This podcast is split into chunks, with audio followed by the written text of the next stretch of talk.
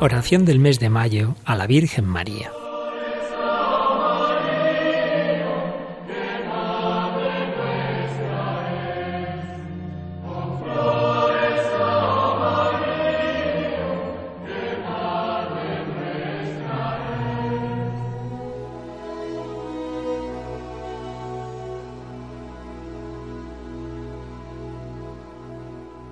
Acordaos, oh piadosísima Virgen María, que jamás ha oído decir que ninguno de los que han acudido a vuestra protección, implorando vuestra asistencia y reclamando vuestro socorro, haya sido desamparado de vos.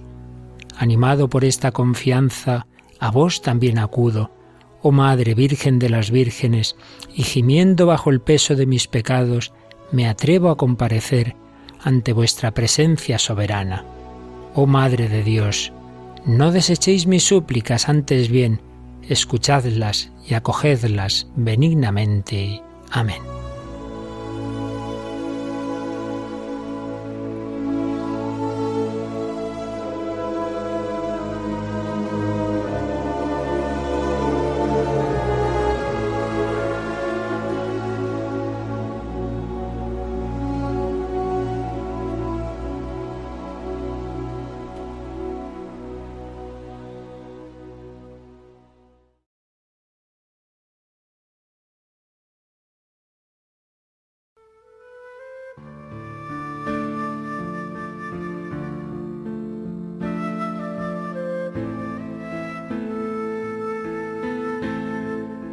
Un hecho extraordinario se produjo en México durante la mañana del 14 de diciembre de 1921, cuando la Basílica de Guadalupe se encontraba vacía de feligreses. Luciano Pérez, un gigantesco obrero de la construcción, entró en la iglesia llevando un ramo de flores muy grande, proporcionado a su enorme tamaño.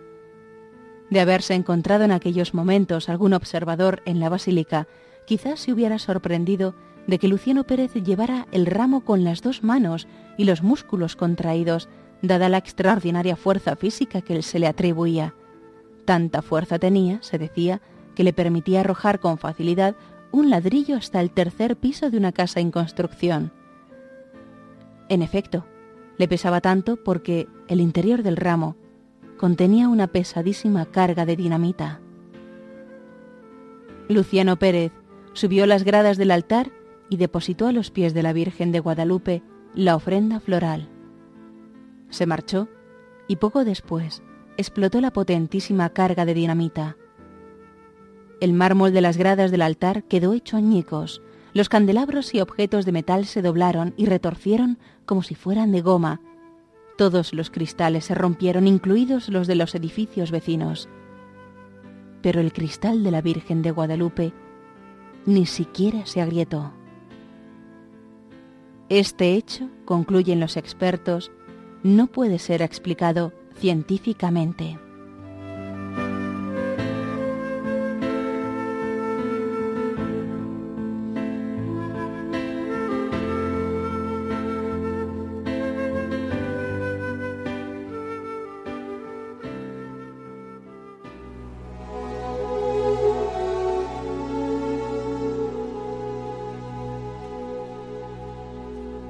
Oh Señora mía, oh Madre mía, yo me ofrezco del todo a vos, y en prueba de mi filial afecto, os consagro en este día mis ojos, mis oídos, mi lengua, mi corazón, en una palabra, todo mi ser.